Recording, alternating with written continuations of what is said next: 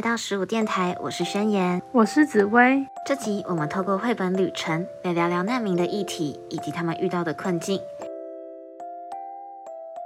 从这本绘本的封面，其实就可以对故事内容略知一二。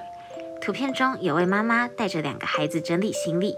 接着他们穿过重重关卡，想抵达新的地方。从封面上可以看到，这段旅程并不容易。除了漫长，也有象征危险的黑影一直尾随在主角身后。而作者在封面写下了一段话，作为对这段旅程的注解。他说：“这是在寻找家的路上。”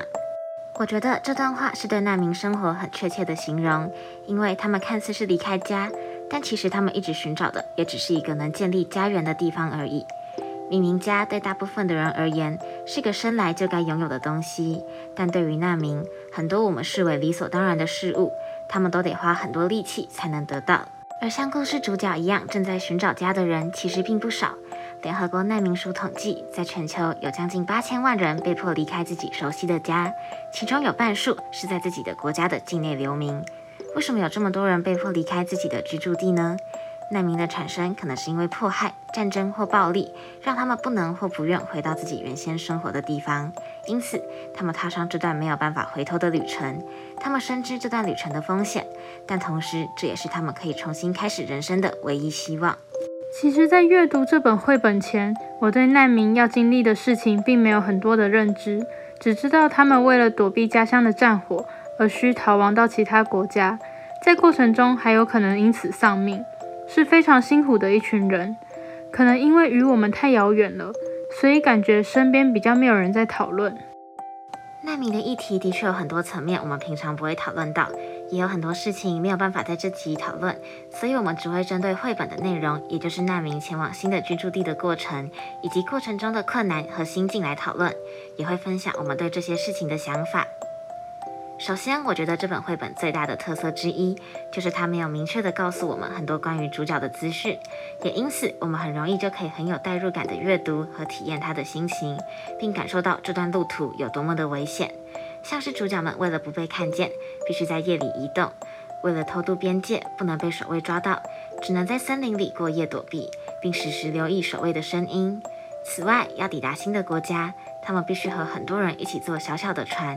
小船不断的摇晃，而且要航行好几天。这些过程都可能让主角一不小心就丧失性命，但他们仍然愿意为了自己的未来去尝试。在读这些主角遇到困难的部分时，让我想到以前玩过一个小游戏，是 BBC 在二零一五年推出的 Syrian Journey。这个游戏让我们能模拟难民可能会遇到的选择，在每个环节都有两个选项。而只要稍有选择错误，就可能会和家人失散、破产，甚至死亡。在玩这个游戏时，就能深深体会到难民做选择的为难和危险，因为没有一个选项完全正确，没有一个选项没有风险。过程中甚至可能得牺牲别人来保全自己的性命，或是为了别人的性命牺牲自己。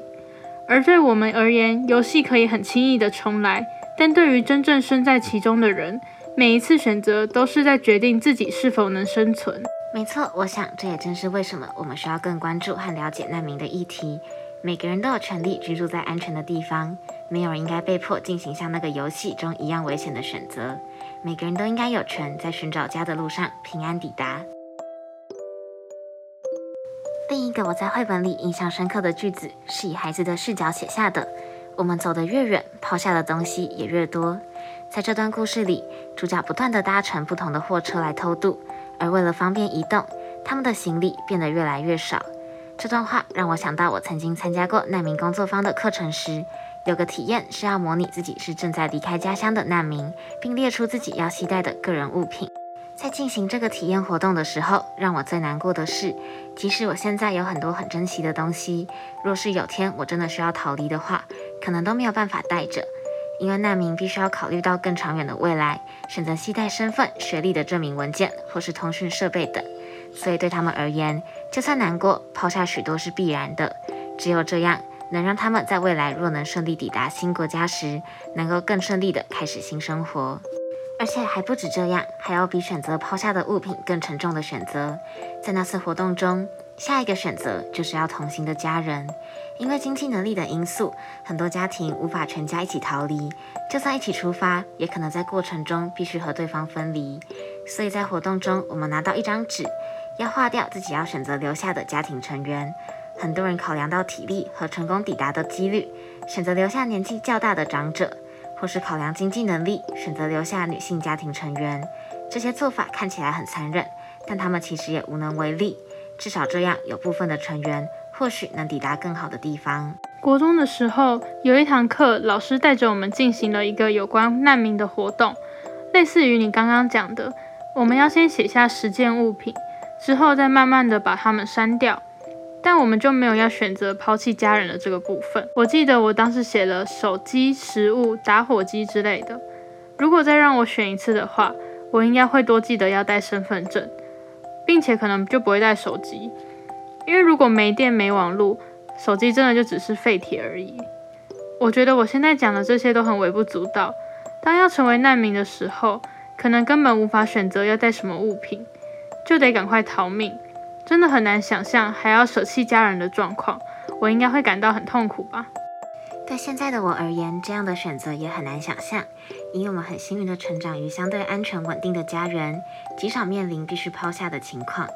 但是抛下拥有的一切，虽然很令人难过，可是对某些人，这是他们能够重新开始累积的唯一方法。在故事的最后一段，主角们成功越过了许多困难，搭上火车。他们仍然还没抵达，可是越来越接近了。火车上，主角望向窗外。看见天上的鸟群后说：“像我们一样，他们也在迁徙。他们的旅途同样漫长，但是不需要跨越任何的边界。希望有一天，我们就像这些鸟儿一样，也可以找到新家。在新的家，我们能非常安全，重新开始我们的故事。在整本绘本的画面里，鸟儿不断地出现在画面的各个角落，伴随主角们旅行。我想，或许它象征着难民对新生活的向往和渴望吧，像鸟儿一样。”他们也在寻找家，寻找安全的重新开始的方法。难民的逃难过程其实比我想象的那种坐船、步行还要来得辛苦许多。除了移动上的困难，还去承担心理上的压力。那种辛苦不是我们随便就能想象的。就算极其幸运地到达了一个新的国家，那些难民们又要如何在当地活下去？这又是一个新的问题。很有可能又因为无法生活下去，变相的又成为难民。每次在了解这类型的议题时，我都会重新感受到，我能像现在这样的生活是一件多么幸运的事。我们或许一辈子都不会成为难民，也无法为他们做什么，但我们可以从中学习知足，好好珍惜当下拥有的一切，不要荒废的度过自己的人生。这段飞鸟一般的旅程确实很不容易，而且远比我能想象的还要复杂许多。我们今天也只能跟大家分享对绘本中几个场景的想法，以及我们和这些场景有关的小经验。但是这本绘本中还有很多值得思考的小细节，像是对于妈妈和两个孩子的角色刻画，还有画面中呈现危险或希望等情绪的时候的用色，以及文字中的用字遣词，都能让我们对于这段旅程有更深刻的想象和反思。所以很推荐这本绘本给对难民或人权议题有兴趣的人。或是可以参考我们刚刚提到的 PBC Syrian Journey 以及难民工作坊，而难民遇到的困境也不只有今天着重讨论的逃离过程这个面向，其他像是抵达新国家后的生活困难、难民权利和人口贩卖等，也是值得更深入了解的议题。相关内容可以参考联合国难民署或是国际特赦组织等提供的资料。今天的最后，想要以绘本作者的一段话来作结，他说：“这本书是关于许多旅程的故事。”